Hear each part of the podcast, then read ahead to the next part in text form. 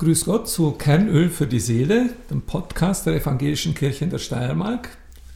Wir sind unterwegs auf den Wegen des Lebens in der schönen Steiermark, heute wieder in Graz. Ich bin Superintendent Wolfgang Rehner und freue mich auf das Gespräch mit Frau Edith Zitz. Grüß Gott. Grüß Gott und schönen Nachmittag. Danke.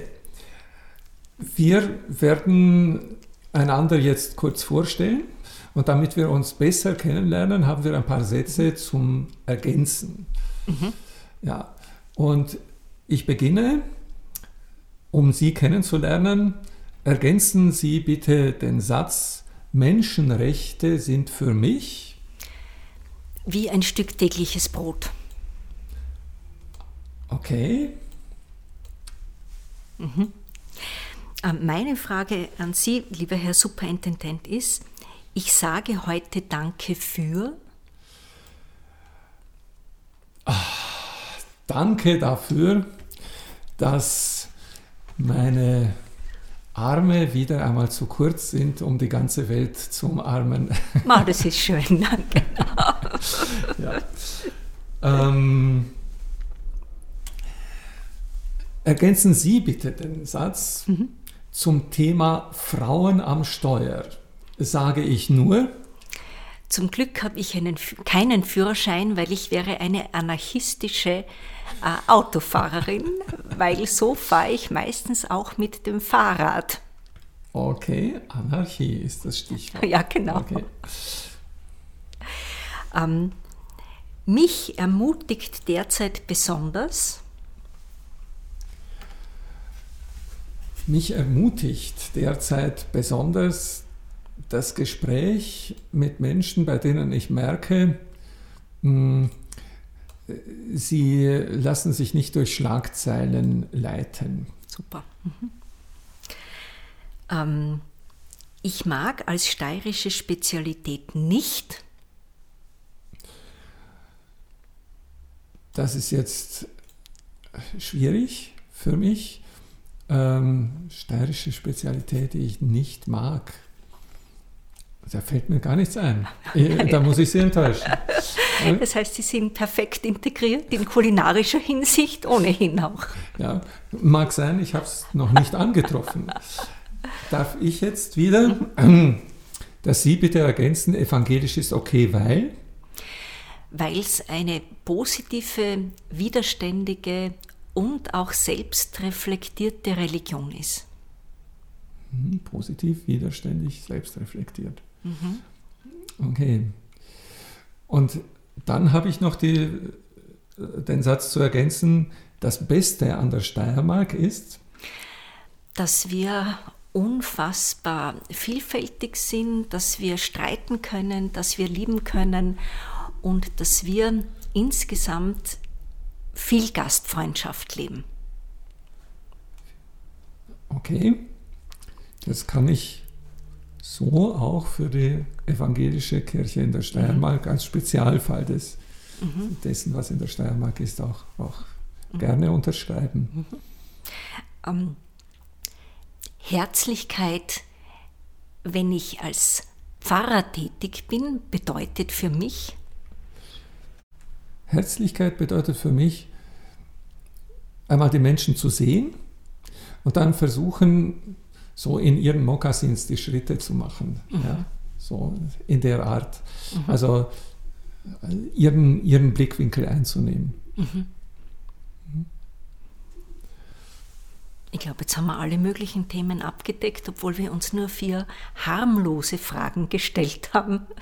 Dankeschön für die Initiative auch. Ja, da, da sind die Themenfelder mhm. eröffnet. Mhm. Äh, ich würde bei, im Gespräch mit Ihnen äh, gerne äh, damit beginnen. Sie sind für die Evangelische Kirche in der Steiermark in Sachen Friedens Frauenschutzinitiativen mhm. und das hängt ganz stark mit Menschenrechten zusammen. Da sind Sie unterwegs. Mhm. Und ähm, da wollte ich Sie fragen, wenn Sie sagen, Menschenrechte sind für Sie wie das tägliche Brot, mhm. äh, hängt das mit dem zusammen, was Sie in Ihrem Wohnviertel erleben? Erzählen Sie ein bisschen. Ganz stark. Ähm, wenn ich im Bezirk Lend in Graz bei der Tür rausgehe, dann stolper ich automatisch über Menschenrechte. Und das können Menschenrechte sein, welche Leute den öffentlichen Raum nutzen.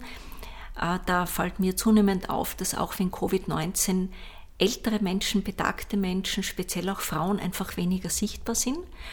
Und das ist aus Menschenrechtssicht einfach eine Einengung von der Beweglichkeit, die uns allen zusteht. Und wenn ich jetzt auf die Arbeit fürs Friedensbüro komme, wo ich die Vertreterin der evangelischen Kirche sein darf, das Friedensbüro hat einen starken Schwerpunkt in Richtung Stadtteilarbeit in Graz und engagiert sich aber auch in unterschiedlichen globalen entwicklungspolitischen und globalisierungskritischen Initiativen.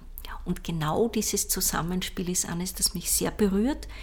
Und das ist auch ein ganz starker Wunsch und eine Sehnsucht, so das Lokale und das Globale in Verbindung zu bringen. Und ich sehe das auch immer wieder so in der evangelischen, in der evangelischen Haltung und in der evangelischen Politik. Und das finde ich sehr stärkend und das ist was, was mein Herz berührt. Und meinen Kopf, meinen Intellekt nämlich auch, weil der ist mir auch nicht wurscht. Mhm. Äh, da sprechen Sie ja sehr viele Dinge an. Das äh, große Thema Frauen. Was müsste anders werden, damit äh, Frauen besser sichtbar sind, damit Frauen äh, besser wahrgenommen werden, damit Frauen sich besser entfalten können, zum Beispiel in ihrem Stadtteil? Mhm. Ähm, das ist eine Frage, die ich total gern mag. Und zwar deswegen, weil ich vor kurzem zum 8. März mit einer Schablone das erste Mal in meinem Leben mit Kreidespray den Boden im Bezirk Lend bearbeitet habe, also mit Stencils, worauf Männer mich Mädchen genannt haben, in der völligen Fehleinschätzung meiner 55,5 Jahre. Und ähm, da habe ich gemerkt, dass Frauen, wenn sie öffentlichen Raum einnehmen, teilweise schon auf auf interessierte bis belustigte bis abwehrende Blicke kommen und da braucht es auch Solidarität zum Zusammenstehen. Und das, was ich aber sehr wohltuend wahrgenommen habe, ist, dass es inzwischen auch viele Männer gibt, die merken, dass das Patriarchat sie genauso schädigt. Wenn mhm. Männer immer stark, immer erfolgreich, immer gewinnorientiert und immer potent, das sage ich jetzt ganz bewusst, mhm. sein müssen, dann schwächt das Männer, die aus unterschiedlichen Gründen diesen Standards nicht entsprechen oder können. Und da wünsche ich mir einfach geschlechterübergreifende Kooperationen und die wird es in Zukunft mehr geben. Da bin ich sicher. Sie sagen in Ihrem Bezirk, in Lent, global denken, lokal mhm. handeln.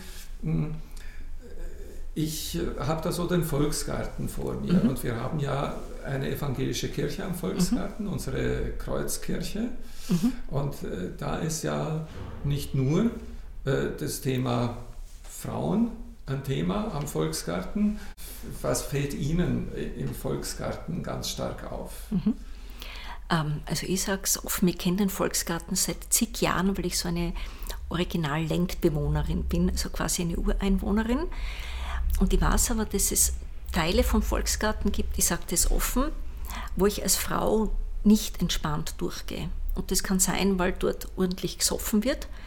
Das kann punktuell sein und das stört mich aber weniger als das ordentlich Saufen, dass da äh, Marihuana verkauft wird. Also das empfinde ich persönlich als weniger aggressiv, obwohl ich weiß, dass das für einige Personen auch unangenehm sein kann. Und im Volksgarten würde ich mir einfach ähm, eine bessere Durchmischung wünschen zwischen den jungen Hipster-Skatern und den Eltern, die mit Kindern unterwegs sind und den Künstler und Künstlerinnen, die es dort gibt. Weil da gibt es ja wohl einzelne Flecken, die miteinander nicht immer in Verbindung sind. Und die Kreuzkirche ist aber von ihrer Art her eine Art Versammlungsraum, weil da kommen ganz unterschiedliche Leute zusammen. Also da gibt es einen coolen Weihnachtsmarkt und es gibt unterschiedliche Pfarrer und Pfarrerinnen und es gibt Personen, die vor kurzem erst evangelisch geworden sind oder die evangelisch waren aber das in ihrem Heimatort aus nicht leben konnten, also die geflüchtet sind und die jetzt sozusagen die Möglichkeit haben, ihre Religion offen zu leben. Mhm. Und jetzt frage ich Sie, Sie haben ja auch eine, eine bewegte Geschichte mit diversen Wanderungsbewegungen, Herr Superintendent. Würden Sie uns dazu etwas erzählen? Ja, gerne. Also, ähm, ähm was mich sehr geprägt hat, war eine Kindheit und Jugend in einem diktatorischen Regime, äh, wo wir unsere Freiheitsräume innerhalb der vorgegebenen Grenzen gesucht haben, ausgetestet haben und so. Das war ein ganz großes Thema für uns immer, wie weit kann man gehen. Ja, äh, da gehört dann das Provozieren mit dazu. Äh, es gehört aber auch mit dazu, dass man Freiheitsräume entdeckt, ähm, die einen nicht in Resignation versinken mhm. lassen. Und das ist für mich dann so ein Stück auch Kernöl für die Seele, ja, wenn ich merke, äh, die äh, Rahmenbedingungen, die mein Leben eingrenzen, sind nicht alles. Ich, ich habe ein Stück seelische Freiheit, äh, ich habe ein mhm. Stück, ja, das ist so, mhm. das, das meine ich im, im Titel mhm. dieses Podcasts mit Kernöl für die Seele. Mhm. Ja, ähm, als einer, der aus einem osteuropäischen Land kommt und in Österreich ankommt, in den 90er Jahren damals noch, ähm, habe ich natürlich diese Verdachtsmomente, äh, durch Gruppenzuschreibung auch erlebt. Also ich erinnere mich an meine erste Verkehrskontrolle. Ja, da bin ich angehalten worden und das, äh, während ich meine Papiere gesucht habe, haben wir ganz normal gesprochen mit dem Beamten. Und als er dann meinen rumänischen Führerschein gesehen hat, äh, hat er plötzlich nicht mehr normal Deutsch mit mir geredet, sondern so dieses, Sie wissen, Sie hörten, Sie sehen, Sie verstehen Deutsch. Mhm. Äh, mhm. und ähm, ich habe plötzlich gemerkt, ich bin von Haus aus verdächtig, mhm. ja, weil ich einer Gruppe zugeordnet werde. Äh, und das ist natürlich dieser Perspektivwechsel, der notwendig ist, sich in die mhm. Mokassins des anderen mhm. begeben. Ja, das, was wir im, im Einleitungsteil hatten, ist mir seither umso wichtiger, dass man mhm. die Perspektive der anderen einnimmt. Mhm. Ich finde es sehr schön, dass Sie auch dieses persönliche Beispiel gebracht haben, wo Sie ganz klar Diskriminierung aufgrund einer bestimmten nationalen Zuschreibung erlebt haben.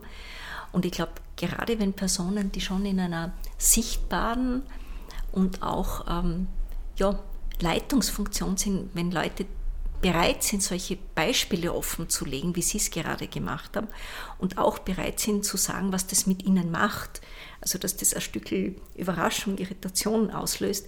Ich glaube, das sind ganz, ganz wichtige Rollenmodelle. Das finde ich ganz, ganz wichtig.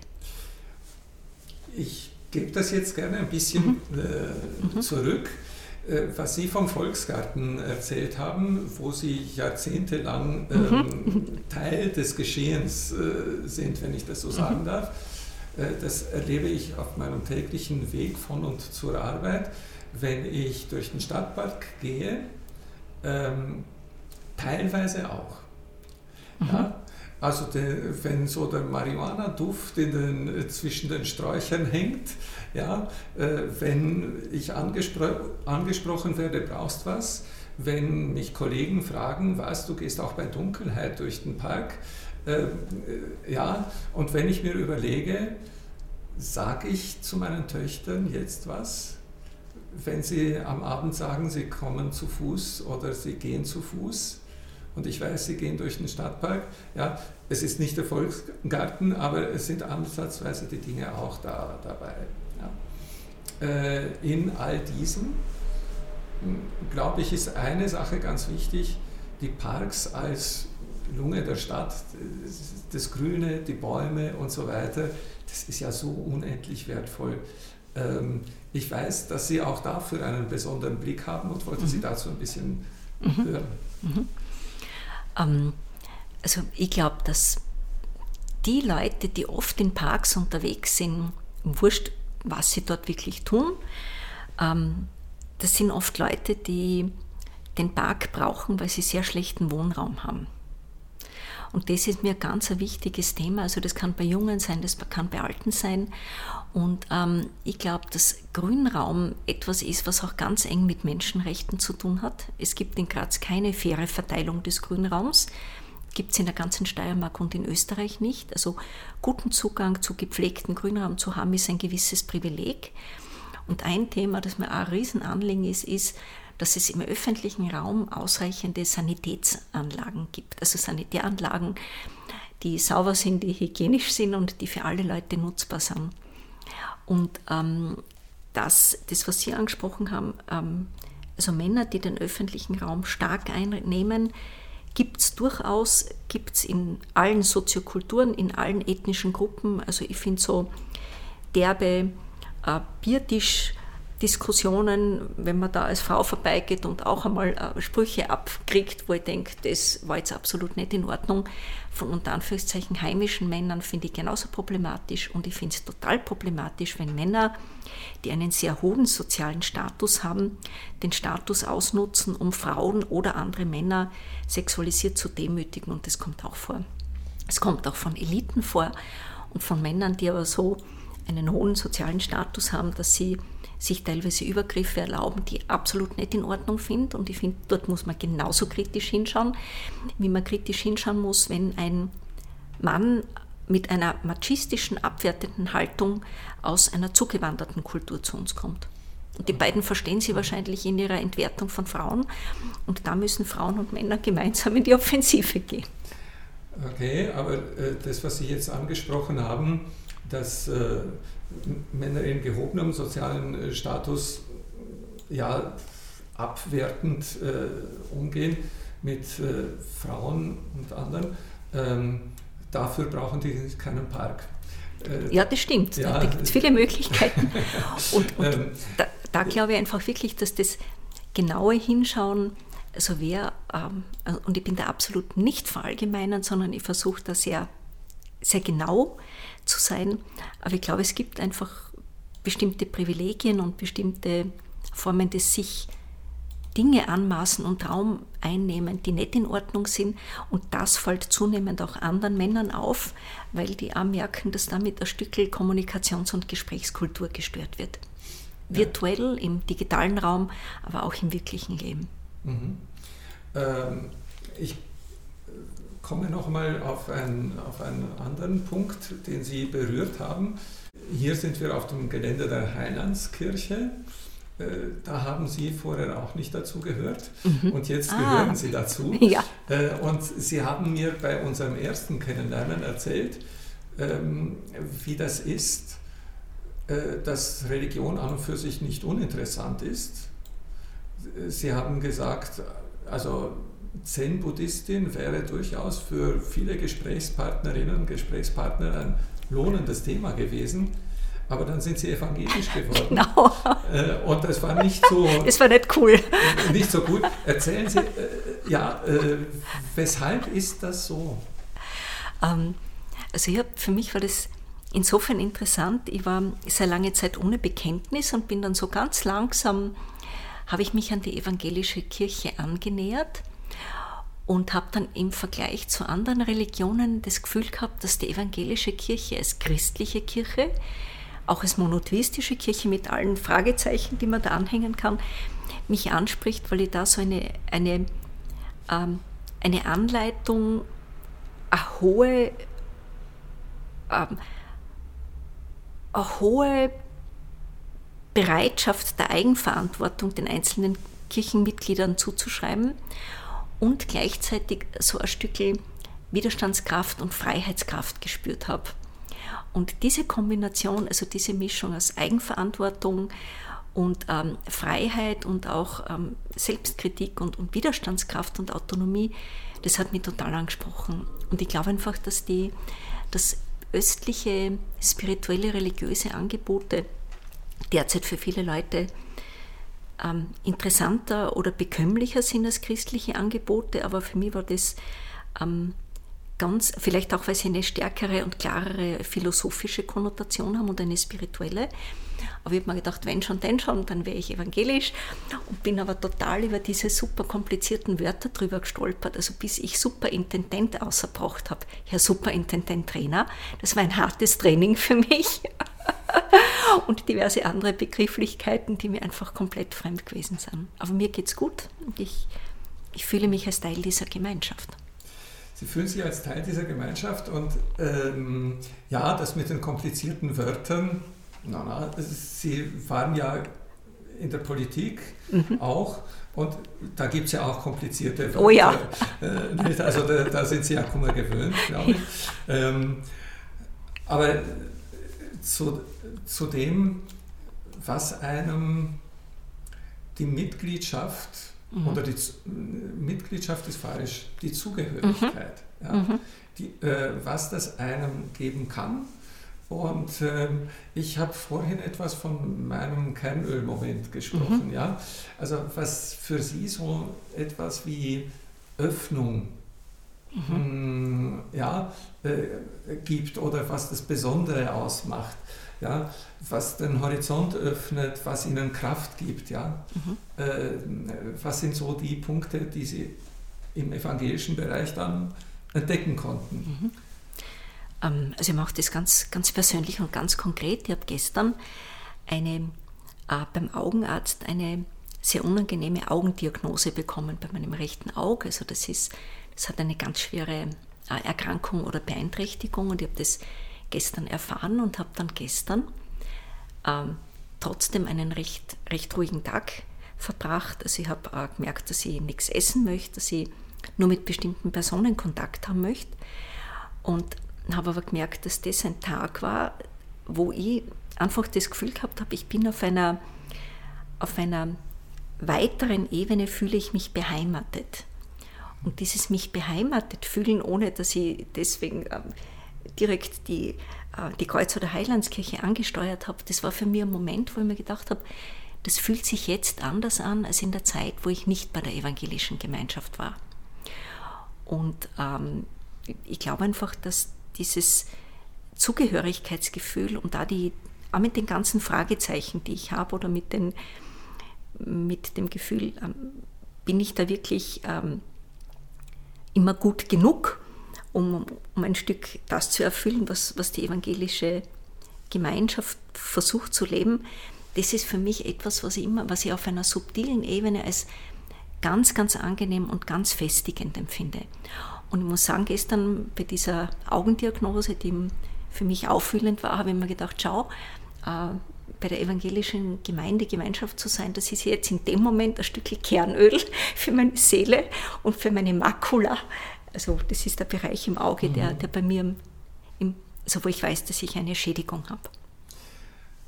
Jetzt ist an mir, dass ich Ihnen danke für diesen ganz privat persönlichen Einblick, den Sie uns schenken, die wir Ihnen an der Stelle zuhören.